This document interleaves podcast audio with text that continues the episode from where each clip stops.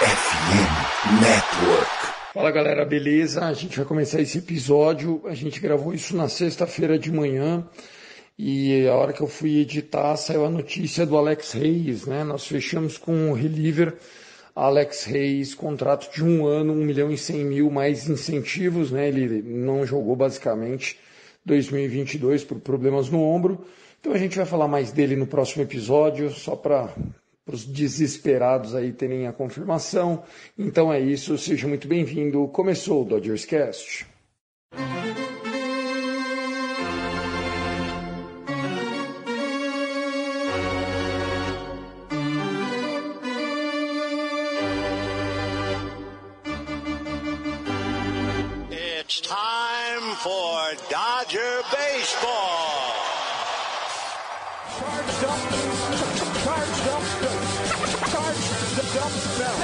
Go, Dodgers! Let's go! Another home run party. They, they just keep coming at you.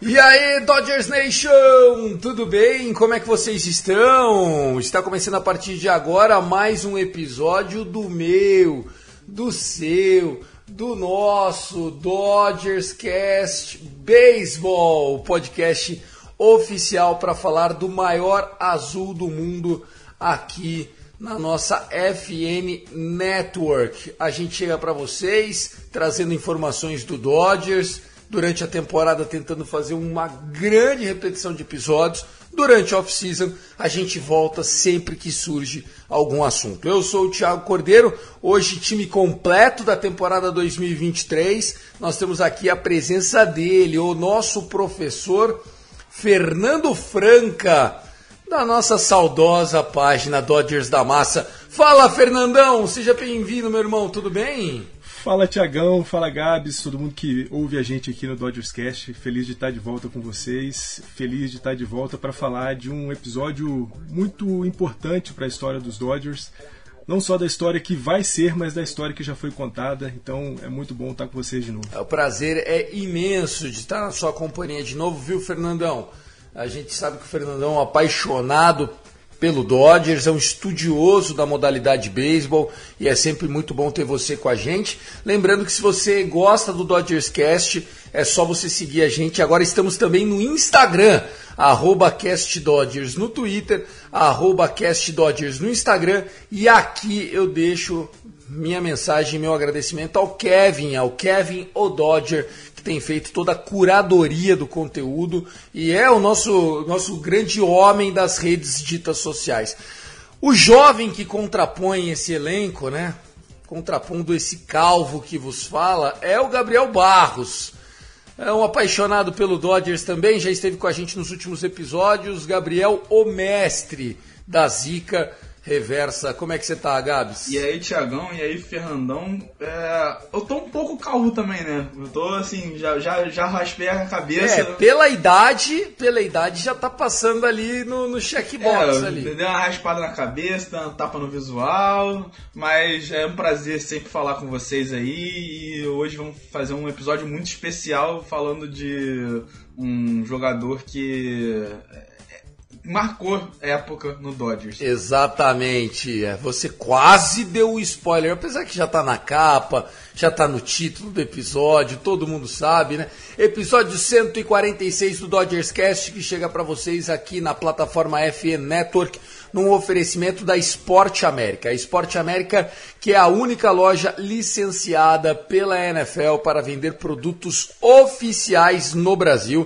A Esporte América que tem lojas físicas, mas também tem toda a sua gama, todo o seu enxoval de produtos na internet da Esporte América. E aqui no link da descrição desse episódio, você usando o cupom FNN10, você pode é, garantir em qualquer compra do site 10% de desconto. Lembrando que não é só de NFL que se vive a Esporte América, eles também são licenciados NBA. Tem muitos produtos da Major League Baseball, inclusive do nosso Dodgers, e já estão recebendo material da NHL, a Liga de Hockey. Episódio 146 vai falar não de um atleta, não de um homem. Nós estamos aqui para falar de um sentimento a Fernandomania, um evento que aconteceu no início da década de 80, que completou 40 anos e que até hoje é tão vivo na alma do torcedor do Dodgers que provocou mudanças estatutárias dessa instituição de quase 150 anos. Então, nesse episódio, Fernando Valenzuela, o homem será ressaltado. Espero que você goste dessa viagem. Vem com a gente. Começou o Dodgers Cast.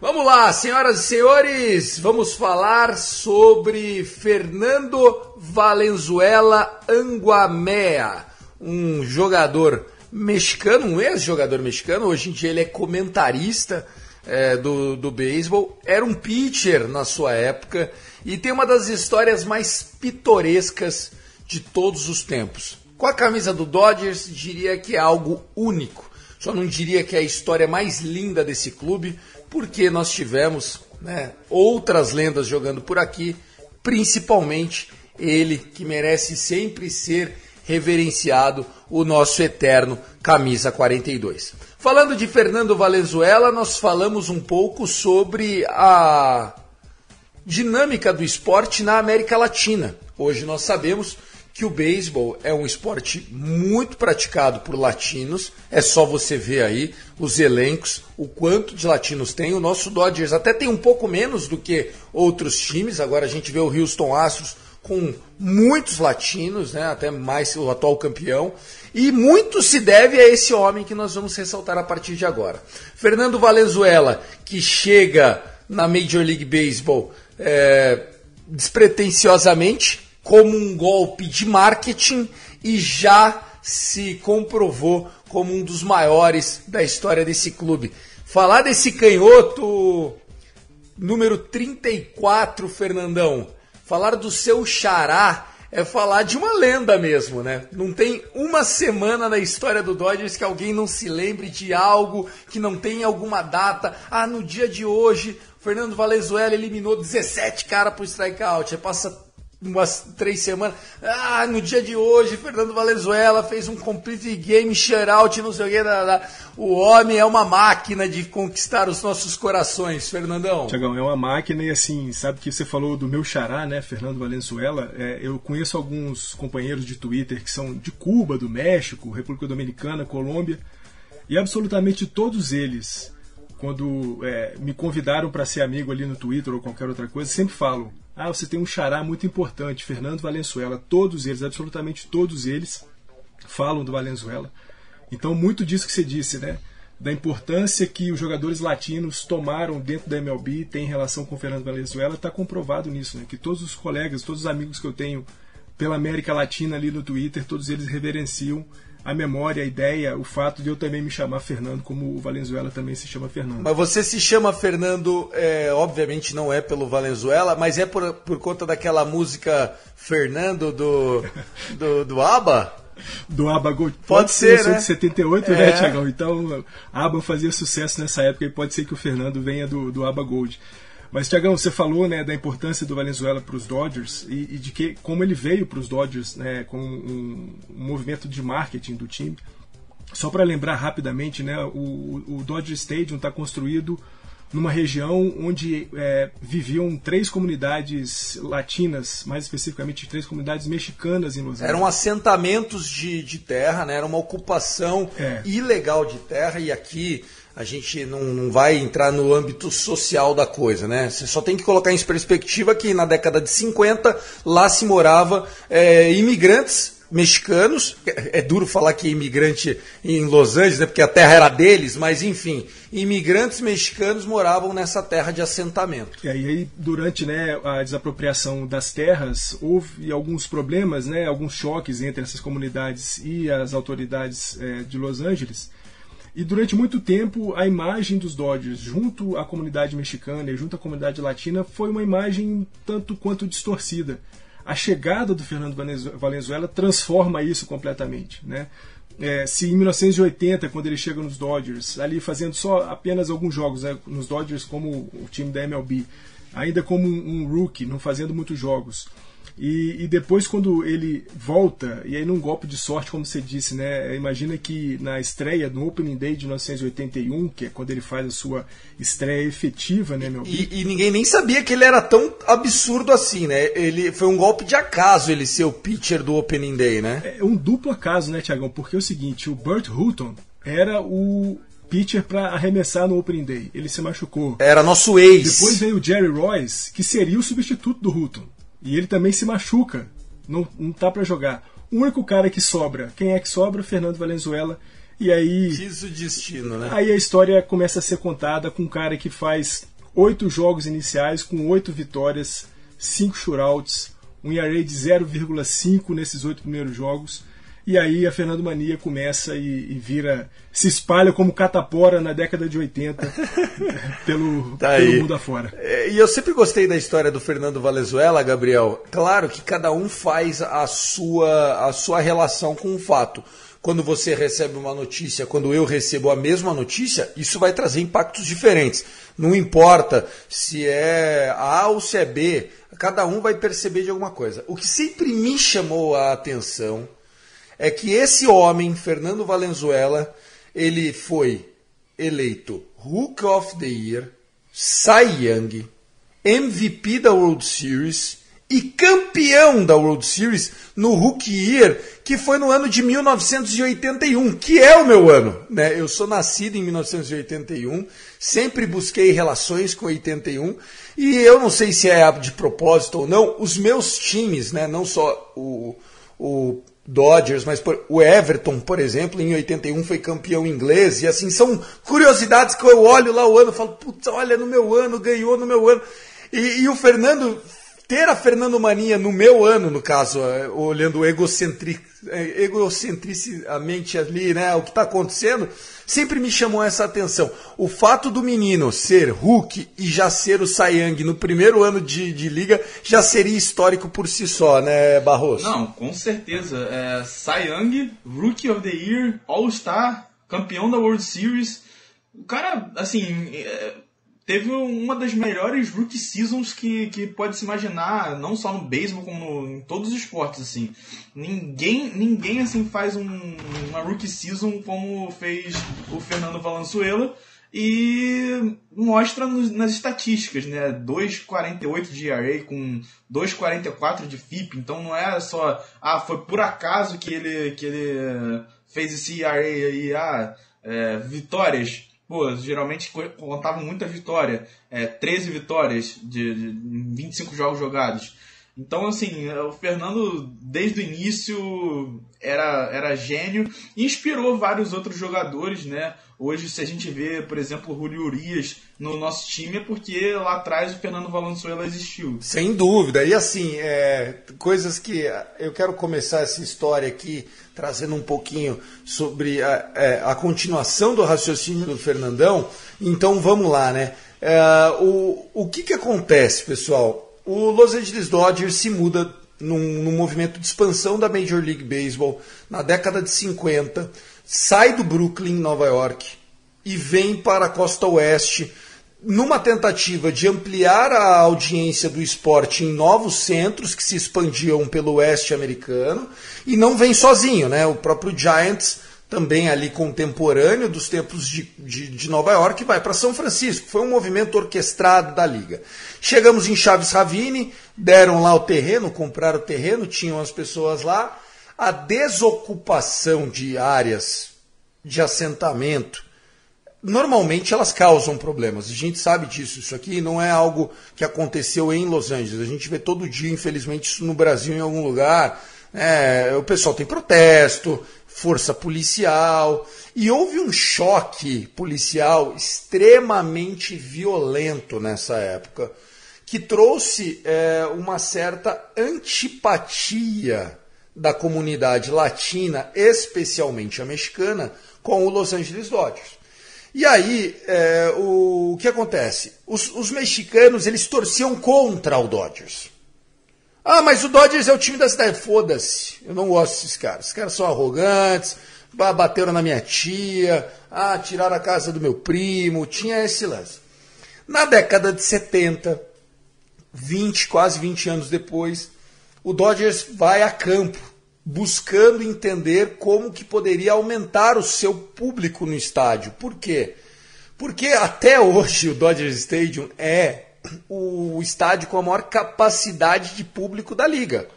A gente tem lá 53.917 assentos e durante a década de 70, até por conta do momento civil que vivia os Estados Unidos, guerra e tal, a gente via o beisebol é, com alguns grandes times, Big Red Machine, que era o Cincinnati Reds da época tal, o Dodgers meio escanteado. E aí eles vão tentando encontrar soluções para levar público para o estádio. Em 1979, chega um gênio e fala assim: Meu, sabe como é que você vai encher isso aqui? A hora que você conseguir ser atrativo para os latinos. Porque, cara, é eles que estão a massa de manobra mesmo, o povão, a galera que não tem TV em casa, que quer vir aqui, é, são eles. Puxa, e agora então? O que nós vamos fazer para trazer eles? Ah, e dá desconto e faz programa. O Dodgers começa um movimento em 79 e durante os anos 80 de tentar captar torcedores. E não sei se isso é da diretoria em si, mas chega lá a notícia de cara, precisamos de um ídolo latino no time. Porque se algum latino vestir a camisa do Dodgers, vai aumentar a chance de a gente ter essa conexão embrionária com essa comunidade. E aí, manda-se uma expedição, né, Fernandão? Vasculhem a América Latina e tragam um homem o que, que, você lembra dessa passagem que você já estudou? Tem texto lindo seu? Conta um pouquinho pra gente, Fer. É, o Dodgers coloca os seus scouts aí rodando a América Latina inteira e até que um dos scouts encontra um, rapaz é, na cidade de Etioaquila, em Sonora, que também é o estado onde, de onde vem o Julio Urias, né? O Julio Urias é de Cuiacán e o, e o Fernando Valenzuela é de Etioaquila, também no estado. Então ele também como é que é um, como é que é? Ele é um culite, ele é um culite, culite, culite, Ele é um culite é também. Os dois são do, do estado de Sonora. E ele falou, ó, tem um menino lá, é meio estranho assim, é um baixinho, gordinho, um cara que você não dá muita coisa por ele, mas ele tem energia, é um cara que arremessa muito bem, é um canhoto. Vamos trazer esse menino para cá. E aí acontece, acontece a vinda do Fernando Venezuela e tudo isso depois que a gente contou, né? é, da sorte de ele fazer a estreia por conta de dois pitchers é, terem se machucado. Da, e, e, mais ainda, né, Tiagão, porque ele faz a estreia em 81 é, num shootout contra o Houston Astros, que à época era o campeão da National League. Né? Vale lembrar que o, o, time do Houston Astros originalmente é o time da National League e depois é que ele faz uma mudança para. É agora já, nos anos 2000 que foi é, a mudança. Ele faz uma mudança. E ele era o campeão à época do, da National League e os Dodgers vencem por 2 a 0 no primeiro shootout de cinco que o Fernando Valenzuela arremessaria nos seus oito primeiros jogos pelo Los Angeles Dodgers. Não, e o mais legal daí dessa história toda é que chega-se é, a notícia de que arrumaram um cara, né? Então arrumamos um cara, ele é, ele é pitcher e tal, beleza. E mandaram um segundo pitcher lá para um segundo scout para ver o pitcher. E aí chega lá e começam a ver os problemas. Falam, olha, vamos ser sinceros, porra, não é alto. Tá meio fora de forma. Dizem que ele tem um temperamento meio quietão, é um cara que não, não, não cria muita amizade. Tá com 19 anos, então ele é novo. Nunca arremessou profissionalmente. Aí o pessoal da diretoria falou assim: cara, traga, velho, traga, porque, tipo, na pior das hipóteses, a gente faz uma coletiva de imprensa, diz que a gente valoriza os atletas mexicanos, bota o cara para jogar, se jogou, jogou, se não jogou, não jogou. A gente precisa trazer esses caras. Então, o Fernando Valenzuela, ele chega com desconfiança, Barros. Ele chega aqui para jogar com a gente com desconfiança. Porém, tudo muda a hora que ele pisa em Los Angeles. O próprio Fernando fala assim: o fato de eu saber que estava indo para uma franquia das grandes ligas me deu uma confiança que eu não consigo dizer para você qual é. Né? Ele, ele fala isso, que quando ele sobe no avião e fala, porra, eu sou bom para jogar nas grandes ligas, isso fez com que o mindset dele mudasse completamente. E dizem que já no primeiro treino dele com a camisa do Dodgers, já era um pitcher muito mais dominante do que aquele que os scouts estavam no México. Então, assim, é, dizem que houve uma magia, né? O pessoal fala de uma magia que o Fernando trouxe do México, né? Dos campos rurais do México veio uma magia. Então, você acredita muito nisso? Você acha que foi isso mesmo? O atleta de 19 para 20 anos, ele tem realmente esse salto de qualidade de uma hora para outra? Acho que salto de qualidade. é, é, Qualidade, qualidade não. É, A questão é realmente essa do mindset que você falou. É, é a questão de, da confiança. Tem gente que pega essa notícia e transforma de uma forma diferente. Começa a se questionar: ah, mas será que eu sou bom o suficiente para isso? Será que eu tô no, no mesmo nível dos melhores? E tem gente que usa essa notícia para falar assim: não, mas eu sou o melhor.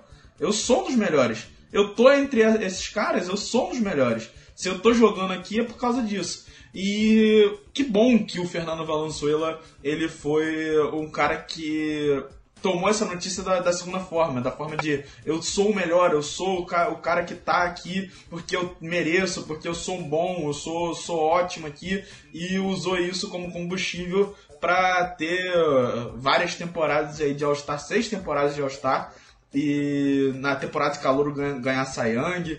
Ele, ele é um cara que realmente inspirou muita gente e saindo de uma cidade pequena do México, realmente é, Eti- Etioquila, né? Etioquila, ele conseguiu se transformar aí na, na Fernandomania e é um dos ídolos do Dodgers hoje- até hoje e inspirou vários outros jogadores latinos a tomarem o mesmo caminho.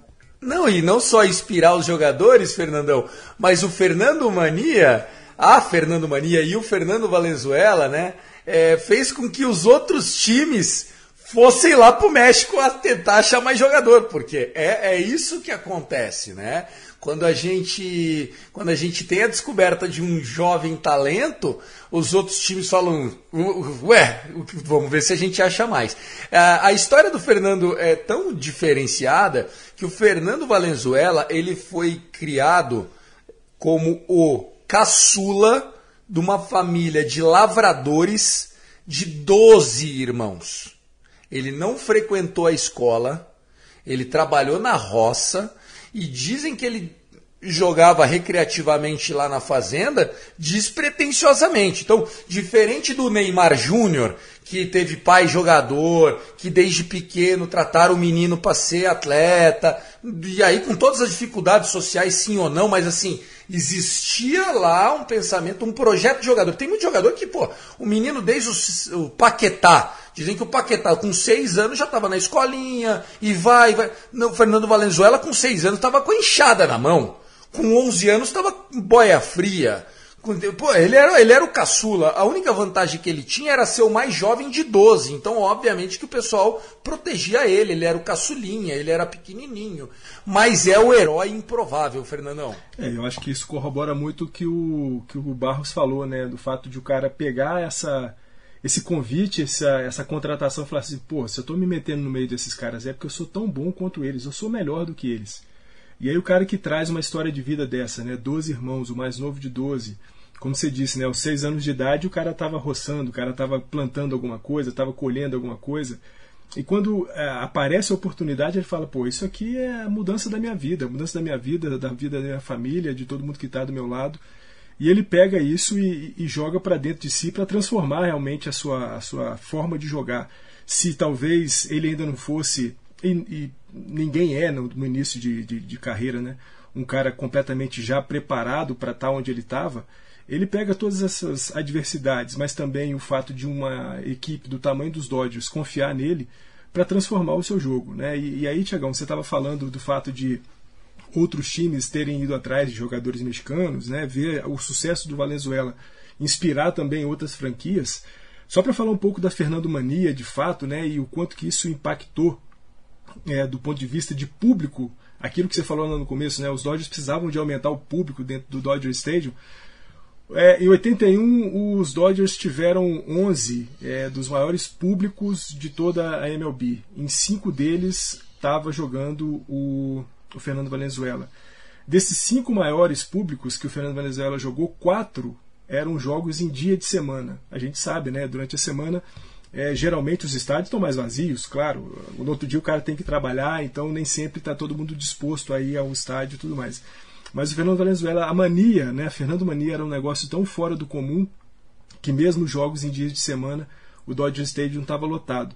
E não bastasse, Tiagão, ele lotar o Dodger Stadium, é, depois desse 8 a 0 né? Depois desses oito primeiros jogos em que o Fernando Valenzuela que ele chegou chutando a porta Isso, da liga, né? Que tipo, ele cheguei. vence todos eles, cinco por shootout, os Dodgers vão fazer uma excursão de oito jogos fora do Dodger Stadium. Só para a gente ter ideia do que é a Fernando Mania, muita gente, gente pensa né, que a Fernando Mania ficou circunscrita a Los Angeles, né, ao Dodger Stadium. Nesses oito jogos em que os Dodgers foram fazer fora de casa, o público nos estádios aumentou em 104%. Só para poder Dobrava, Isso, dobrava. Só para poder ver o Fernando Venezuela arremessando. É, Eu vi uma estatística que na temporada de 81, os jogos do Fernando eh, fora de casa, Barros, tinha em média 13 mil torcedores a mais nos jogos visitantes. Então, por exemplo, lá o Cleveland Guardians, na época Indians, tinha 20 mil pessoas no estádio de média. No, no jogo que o, o, o Fernando passou lá é, em Cleveland, deu 33. Né? No caso, esse, não aconteceu esse confronto, tá? porque o Cleveland era American League, a gente é National League, mas assim, só para vocês entenderem, né? quando o Fernando pisava no montinho no estádio do adversário, na média do ano de 81, que foi esse ano mágico da carreira dele, e, e trouxe toda essa áurea para nós. É, a, a média de público subiu 13% e durante essa run aí 104%, todo mundo queria ver o El Toro, né? O apelido dele era o El Toro, o Toro é, Fernando Valenzuela. Para a gente só é, en- encerrar esse ciclo aqui falando é, de- desse primeiro ano, porque a gente precisa colocar em perspectiva que Fernando Valenzuela não está no Hall da Fama. Aí você pensa, poxa, mas por quê, né? Como assim? Caraca, velho, vocês estão falando do, do Pelé da parada, porra. O cara que Iarei de 05. É, olha só o ano dele: Rookie of the Year, Cy Young, All-Star, MVP da World Series, campeão da World Series e Silver Slugger. Ele ganhou dois Silver Sluggers. Ele rebateu mais de 10 home runs na carreira como hitter e no average da carreira ele rebatia acima de 200. Então é um cara muito, muito, muito diferenciado. E ele não foi pro Hall da Fama porque ele teve um momento que ele caiu, né? Caiu de produção, né? É, Foi sim, foi sim, Tiagão. De 87 a 90, né, quando é, ele começa a decair nos seus, nos seus números, e depois ele sai dos Dodgers em 91, vai para o California Angels, né, o atual Los Angeles Angels, depois roda por Baltimore, por Filadélfia, por San Diego, até encerrar a carreira no, no St. Louis Cardinals em 97. Ele tem muitos problemas, né? Em 92 ele nem joga na MLB, né? Ele não joga nem nas, nas majors, nem nas minors.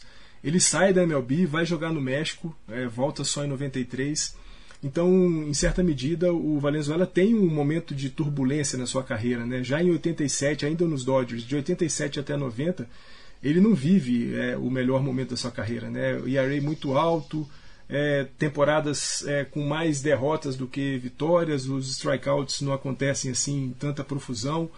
Ele é um Dizem que ele se vislumbrou também com sucesso, é, né? ele é o cara que, por exemplo, em- na, da- na temporada de, de 87, ele é o cara que mais sofre rebatido em toda a MLB. É o cara que mais cede walks em toda a MLB. É o cara que mais cede wi- wild pitches em toda a National League.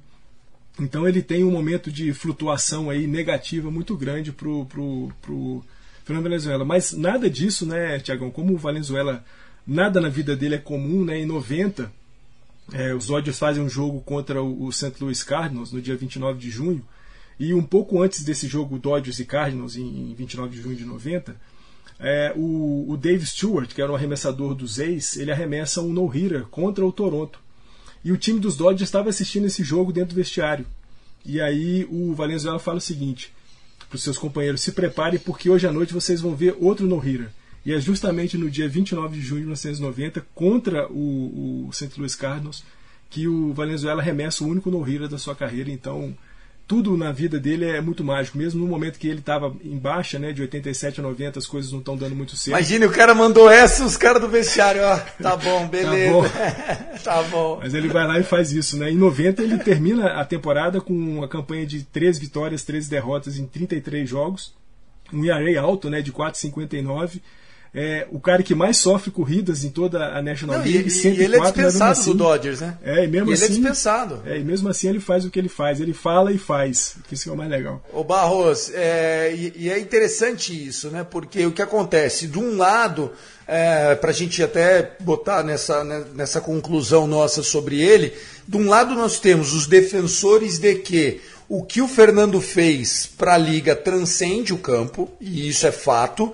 Né? Nós temos até hoje é, o Fernando é, sendo referência de um jogador latino, porém, em campo, há justificativa porque ele não entrou no Hall da Fama, mas é, o Dodgers, que hoje tem sete títulos de World Series, uma, um desses sete títulos tá na costa dele. Eu sei que assim não é um esporte individual, é um esporte coletivo, mas sem o Fernando nós não teríamos chego lá. Então assim, essa decisão, agora falando já do fato, né? Essa decisão anunciada pelo, pelo Sancaster, enfim, pela, pela cúpula, né? pela turma, pelos amigos do Magic Johnson, de nós vamos aposentar a 34. Número esse nunca mais utilizado por nenhum atleta do Dodgers desde 1991, que foi a primeira vez que, que ele sai do Dodgers, depois ele volta para encerrar ali o seu ciclo, mas nunca mais ninguém usou. Você achou correta a decisão? Ele merece esse precedente? Bom, é, mesmo não sendo Hall da, Hall da Fama, né? Coisa que talvez até seja discutível se ele merece ou não entrar no Hall da Fama, mas a carreira dele foi um, um pique muito alto, né? Um, um, um é, o, o, a parte boa né, da carreira dele foi muito rápida e depois ele meio que de, declina. É, mas tem jogadores no Hall da Fama que tiveram coisas piores. Que nem tiveram esse pique alto é, aí, né? Uns Scott Rowland da vida, pô. É, faz tem sentido. Uns, é, tem uns caras. É, ué, teve cara que nunca chegou lá, porra. Tem uns caras que realmente precisam é, precisa ser revisto, né? Mas, enfim. É, eu acho que pro Dodgers ele precisaria ter a camisa aposentada porque ele foi um, o pioneiro de um movimento muito grande dentro do, do, próprio Dodgers e um cara que ganhou Cy Young Rookie of the Year na mesma temporada realmente precisa ter uma camisa aposentada. Foi um, um cara muito gigante pro Dodgers, foi um cara que pegou todo esse, esse esses latinos que não torciam antes e começaram a torcer, como o Fernandão e você mesmo disseram. E realmente eu acho que a decisão tomada foi a melhor possível. É, o Dodgers, é, acho que o Magic Johnson, como um atleta, realmente entende muito disso, entende da importância da pessoa, não só dentro de campo, como fora de campo é, também. E eu acho que a decisão foi correta. Como minha opinião, minha opinião é que a decisão foi correta e muitos podem discordar, mas é, o ter o Fernando, é, a camisa do Fernando aposentada, realmente é, transcende o campo. Tiagão, eu acho que né, a gente aqui especulando sobre o que fez com que os Dodgers chegassem a essa, decisão de aposentar a primeira camisa de um jogador do time que não é membro do Hall da Fama, talvez seja pelo fato de é, valorizar aquilo que o cara fez pelo time de fato, né? Porque quando a gente pensa em, nas 11 camisas dos Dodgers que foram aposentadas, todos eles jogadores que estão no Hall da Fama, não bastava só ser importante para os Dodgers, tinha que ser importante para o beisebol como um todo, para a liga como um todo, né? Porque o cara quando chega no Hall da Fama ele deixa de ser um cara só do seu time e passa a ser um membro de um Olimpo que a própria MLB estabelece quando elege um cara para dentro do Hall da Fama. Eu acho que isso que o, que o Gabs falou é importante, né? De ter o Magic Johnson, um cara que talvez entenda do dentro da quadra, do dentro do campo, falou o seguinte: olha, muito legal você ter jogadores que transcenderam o próprio time dos Dodgers, mas a gente precisa começar a valorizar os caras que estão aqui dentro, né? E o Fernando Valenzuela talvez inaugure, talvez não, o Fernando Valenzuela de fato inaugura esse momento de reverenciar as grandes figuras do, do Los Angeles Dodgers, os Dodgers que têm né, as suas 11 camisas aposentadas, a 1 do Pee Wee Reese, a 2 do Tom Lasorda, a 4 do Doug Snyder, a 14 do Gil Rodgers, a 19 do Jim Gilliam, a 20 do Don Sutton, a 24 do Walter Alston, a 32 do St. Koufax, a 39 do Roy Campanella, a 42 do Jack Robinson, a 53 do Don Drysdale e agora a gente vai ter a 34 do Fernando Valenzuela. Sai, eu acho que é, nenhuma regra ela é quebrada é, e você fica muito feliz com ela, desde que a regra tenha sentido. A gente não está pedindo para que se aposente a camisa 34 de toda a liga. Não, a gente está pedindo que o clube do qual o atleta fez parte reverencie o seu ídolo, reverencie o seu atleta. Ainda mais quando a gente tem todo esse movimento que transcende o campo, né? Da importância da comunidade latina. O Sam Casten falou, ele falou: hoje eu encerrarei com uma resposta à pergunta que eu mais ouço desde que eu cheguei há nove anos aqui em Los Angeles, que é quando vocês vão aposentar a camisa do Fernando Valenzuela. Né? É, lembrando que até hoje a gente tem a Mexican Heritage, né? todos os anos. É, todos os anos a gente tem um Bubblehead diferente aí do Fernando Valenzuela. Tem ele com seu stance de arremesso, né? Cara, quem nunca viu o Fernando Valenzuela arremessar, por favor, vai no YouTube, é demais, né? O, o movimento dele é, é, um, é um pouquinho parecido com o do Kershaw, no sentido de você ver ele com a mão, é, a bolinha e a luva esticando os dois braços bem lá em cima, né? O Kershaw ele faz isso, só que a diferença do Valenzuela é que o kick leg dele é meio que parece um taekwondo, assim, é um negócio muito diferente, né? Enquanto o Gold, né? Enquanto o nosso Baby Gold Kershaw, ele tem um movimento mais bonito, né? Ele tem aquele, aquele, aquele movimento. O, o, o Fernando não, ele, ele sai dessa posição bem alta, estendida dos braços por um movimento de chute muito diferente do que, do que a gente vê hoje e do que a, a liga tinha visto até então. Tanto é que se o Fernando não tivesse o início que teve, nem sei se ele teria uma carreira tão promissora, porque ele era 5'11", né? É um cara baixo para a posição, ele não é aquele protótipo 6'2", 6'3", 6'4", não é o Randy Johnson 6'7", tipo um cara gigantão. Não, ele é pequenininho e, e ele tinha uma, uma, bola rápida que não era a mais rápida do mundo. Então, assim, é, o Fernando ele vem é, para quebrar suas barreiras, para unificar povos e tem esse 34 que merece ser eternizado. Para a gente concluir, então, não se foi divulgada ainda a data do, da aposentadoria do Fernando Valenzuela, mas já está confirmado. O número 34 se junta a outras grandes lendas. E aí, é, eu queria só para a gente encerrar esse bloco, e aí a gente já vai para rapidinhas, vamos dar uma atualizadinha, ver como é que foi a percepção do Fernandão desses últimos movimentos do Dodgers, do Gabs e as minhas. É, vamos lá. Se fosse para escolher jogadores do Dodgers é, que, que, teriam seus números aposentados, né? Eu acho que assim, muita gente vai se lembrar, ah, o André Itcher porra, meu um ídolo meu, tal, camisa 16, papapá, papá. Eu, eu até vou entender, né? Porque realmente, né, na época de va vacas magras, de vacas magérrimas, é, o Andretti é um cara que ficou lá durante mais de 10 anos no Dodgers. É, fazendo esse exercício, Gabs, tem algum jogador que você gostaria hoje de ver a camisa aposentada? Bom, não tem como fugir do Clayton Kershaw, o Gold da nossa franquia.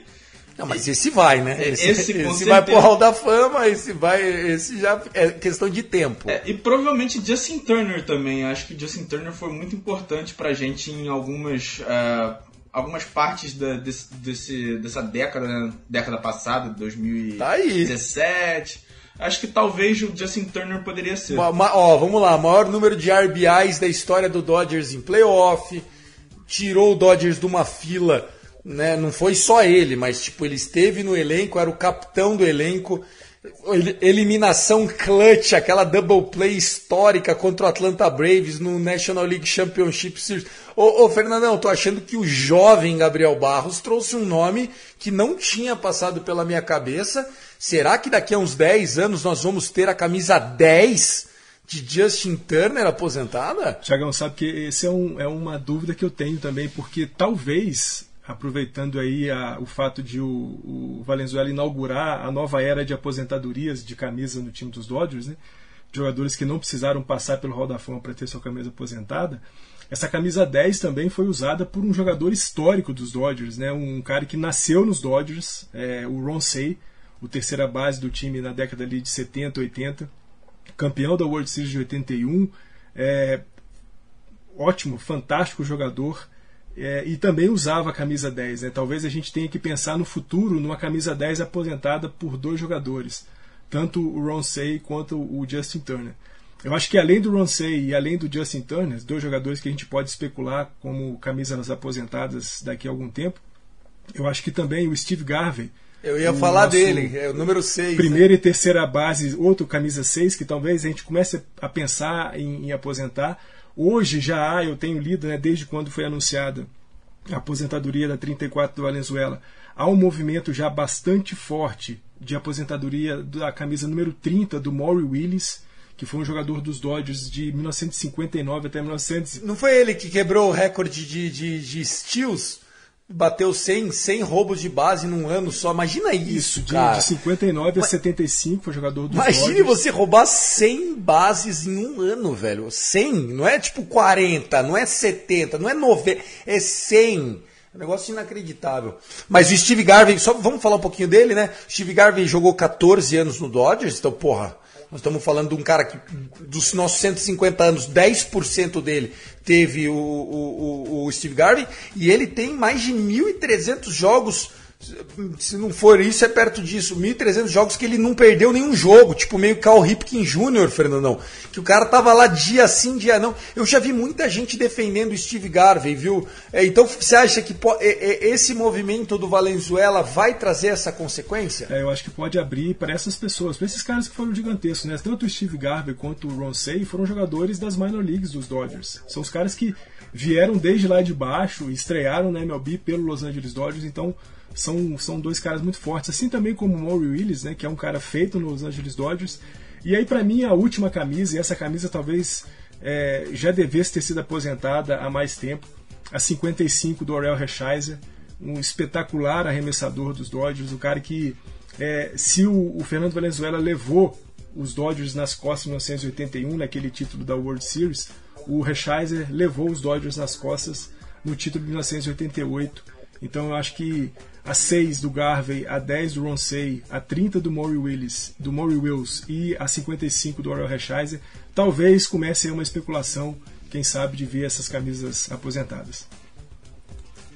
Aí, eu, né, até pra gente produzir esse episódio, falei, cara, deixa eu, que jogadores que eu acho que, que caberiam, né, pra gente colocar no, nesse, nesse, nessa é, vamos dizer assim, nessa áurea de jogadores com a camisa aposentada, obviamente Clayton Kershaw é o primeiro deles e eu, e eu acredito que né, é, é natural ele ir para o Hall da Fama. Tenho certeza que ele vai ser um first, first ballot, né? assim como pouquíssimo. A gente está vendo, né? O quão difícil é você ingressar no Hall da Fama, o quanto você ir para o Hall da Fama vai além até de você merecer ou não dentro de campo, né? A gente está falando de um Hall da Fama que não tem Barry Bonds, que não tem A-Rod, que não tem o próprio Manny Ramirez, que não tem Roger Clemens, que não tem Kurt Schilling, o que é bizarro, na minha opinião. Porque eu, eu acabei de falar o nome de cinco jogadores que estão entre os top 100 da história da modalidade. E, tipo, mesmo assim eles não entraram o Kershaw tenho certeza que entrará. Aí, é, pesquisando por que será, né, cara? E assim, eu não consigo me convencer que o Etier, por mais, né, assim, a gente está falando do Steve Garvey aqui, foi 10 vezes All-Star, jogou 14 anos no Dodgers, teve 1.300 jogos seguidos, mais ou menos, vai para mais para menos, e não entrou. Então o Elitier também não vai entrar, assim, né? Com, com, todo respeito ao nosso 16. O Gui De Luca, essa hora, deve estar tá chutando uh, o- a, a porta do quarto. Tiagão tá maluco! Interna esse porra aí! Mas, Gui, saudade de você aqui com a gente. É, e a conclusão que eu chego, Fernandão, é de jogadores que vestiram a nossa camisa, que trouxeram alegrias para o nosso povo. A, me- a- a melhor oportunidade que a gente tem é essa do Barros, o Justin Turner. Assim, de jogadores que eu acho que não farão o Hall da Fama, porque eu não vejo o Justin Turner conseguir, a não ser que, enfim, se ele tiver uma temporada mágica agora no Red Sox e tal, pode ser até que melhore. Mas é um jogador que estourou muito tarde para a liga, né? Ele chegou com mais de 30 anos né, na- no holofote mas construiu dentro do Dodgers uma carreira que teve World Series, que teve quebra de recordes, né? Então vamos repassar. Maior número de rebatidas em pós-temporada é dele, maior número de RBIs em pós-temporada é dele e de home runs em pós-temporada é dele. Então assim, acho que essa camisa 10 aí já começa a ser uma opção sim, sem dúvida nenhuma. Mais alguma coisa pra gente encerrar esse assunto? Tiagão, só para fechar aqui uns números do Fernando Valenzuela pelos Dodgers, né? É o sexto em vitórias, 141, é o quinto em strikeouts, 1759, é o quarto em innings arremessados, 2.348 e 2 terços, é o quarto em starts, 320, é o quinto em jogos completos, 107, e é o quinto em shootouts, 29. Esse é Fernando E Valenzuela. deixa eu passar a última curiosidade também, porque já que o Fernandão falou do Valenzuela, é, o Valenzuela não era para ser é, scouteado pelo Dodgers, não, não era ele que estava sendo, era um shortstop chamado Aliu Skanga, que o nosso querido Mike Brito foi ver e se apaixonou pelo Valenzuela no final. Tem essa ainda, né? O cara foi lá, não foi nem para ver ele. Inacreditável, né? Como o destino ele é maravilhoso. Senhoras e senhores, vamos lá para a gente encerrar o nosso Dodgers Cast. É, pessoal é, revelou ontem né, as escalações, as convocações para as seleções que vão disputar o World Baseball Classic, né, o WBC. E os Dodgers têm alguns representantes, não só nos Estados Unidos, mas também como na seleção do Canadá, na seleção do México e na seleção de Israel. Pelos Estados Unidos, a gente tem o Mookie Betts, o Will Smith e o Clayton Kershaw, vão jogar pela seleção norte-americana. O Fred Freeman vai jogar pelo time do Canadá, pela seleção do Canadá. Austin Barnes e Julio Urias vão jogar pela seleção do México. E o Adam Kolarek, que foi um reliever nosso há alguns anos atrás, saiu e agora voltou, um reliever canhoto, vai disputar o World Baseball Classic pelo time, pela seleção de Israel. Vale lembrar ainda que a gente tem o Kike Hernandes, né, que já jogou pela gente, vai jogar pela seleção de Porto Rico. O Kellen Jensen, que hoje também está no Boston Red Sox, vai jogar pelo, pela seleção dos Países Baixos, da Holanda.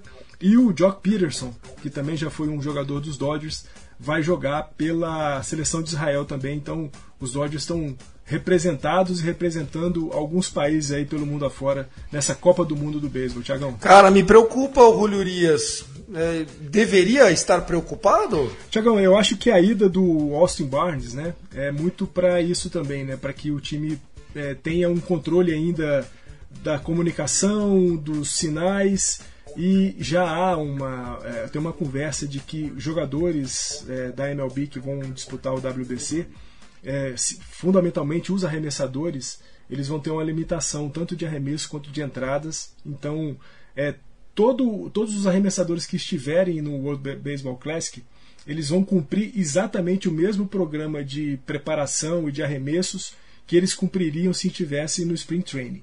Então vai ser um negócio muito parecido com o que eles fariam já no Spring Training. É porque Barros, pitcher, depois o, o homem gasta o braço lá com os caras e a hora que interessa pra nós, nós estamos ferrados, pô. É, não, com certeza. E assim, é, eu já imaginava que fosse funcionar igual um, um Spring Training, porque como é em março, assim, o World Baseball Classic, geralmente não pode forçar muito os jogadores. Então, se for cumprir com o contrato, assim, ah, vamos arremessar só 5 innings ou só é, 80 pitches. Ah, então pode, pode libera o Julio Urias aí, porque é bom, porque bota ele no mercado aí, no, pro mundo inteiro ver. É, eu acho que não temos nenhuma vantagem de mandar rulhurias no World Baseball Classic, com todo respeito ao México. Espero uma singela eliminação na primeira fase. Tá aqui meu hate e vamos para a próxima rapidinha. A minha rapidinha, continuando no World Baseball Classic, é sobre o Freddie Freeman que chegou e falou para todo mundo ouvir que ele vai querer ganhar isso pelo Canadá, não importa se tiver um companheiro de equipe ou um adversário do outro lado. Ele falou que para ele é, é, Canadá e se tiver o Mookie Betts, se tiver o Julio Urias do outro lado, ele vai passar por cima mesmo porque ele quer ganhar isso. Pelo Canadá? Pelo Canadá. Ah, nossa, uau, estão, estão- os, os adversários estão tremendo, Fernandão. É, o bom, o bom que ele fala isso porque ele sabe que não vai acontecer, né? Porque você pega o time do Canadá, você pega o time dos Estados Unidos, do Japão e da República Dominicana, você olha assim e fala, quem é que vai ganhar desses caras? Não, exatamente, né? Igual você chegar pra sua patroa e falar, hoje eu vou deitar, hoje eu vou dar show. Ela olha pra sua cara e fala, é, tá bom. Então tá bom, beleza, gostei. Tem mais alguma coisa, galera? Vamos pra encerrar? Comentário final. Só, só a última, a última, é, o pipeline, é, a MLB é, soltou o pipeline né, com os top 100 prospectos e o Dodgers teve 7 deles na, no top 100. É, é o Pô, tá bom, hein? é o Diego Cartaia na posição de número 14, o Bob Miller na posição de número 24, o Miguel Vargas na de 37, Michael Bush na de 54, Gavin Stone na de 56, Ryan Pepio na de 70 e Andy Page na de 81. O PPO ainda continua sendo um menino. Esse aí é o Benjamin Button, cacete. Porra, o.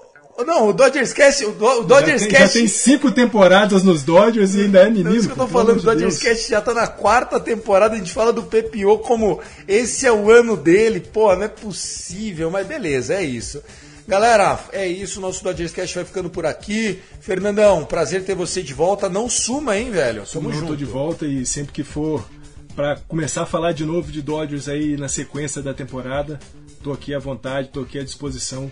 Um abraço pra você, Tiagão, um abraço pro, Ba- pro Barros. Let's go Dodgers. É isso. Valeu, Gabriel. Tamo junto, moleque. Valeu, galera. Tamo junto, sempre bom falar de Dodgers e a temporada aí é longa e vamos estar sempre juntos. É isso. Pessoal, então o Dodgers Cash vai ficando por aqui. Lembrando que nós temos um grupo de WhatsApp. Se você tem interesse em fazer parte, manda uma DM lá no arroba Cast Dodgers, tanto no Twitter como no Instagram, que o Kevin O Dodger estará lá monitorando as nossas redes ditas sociais. Eu, Thiago, vou ficando por aqui com muita alegria, dizendo para você que está acabando a espera. Daqui a duas semanas a gente já volta trazendo o primeiro episódio de Spring Training, chegando lá em Glendale, Arizona, no Camelback Ranch. Ah, que delícia! I love LA! Go, go, go, go, go, Dodgers!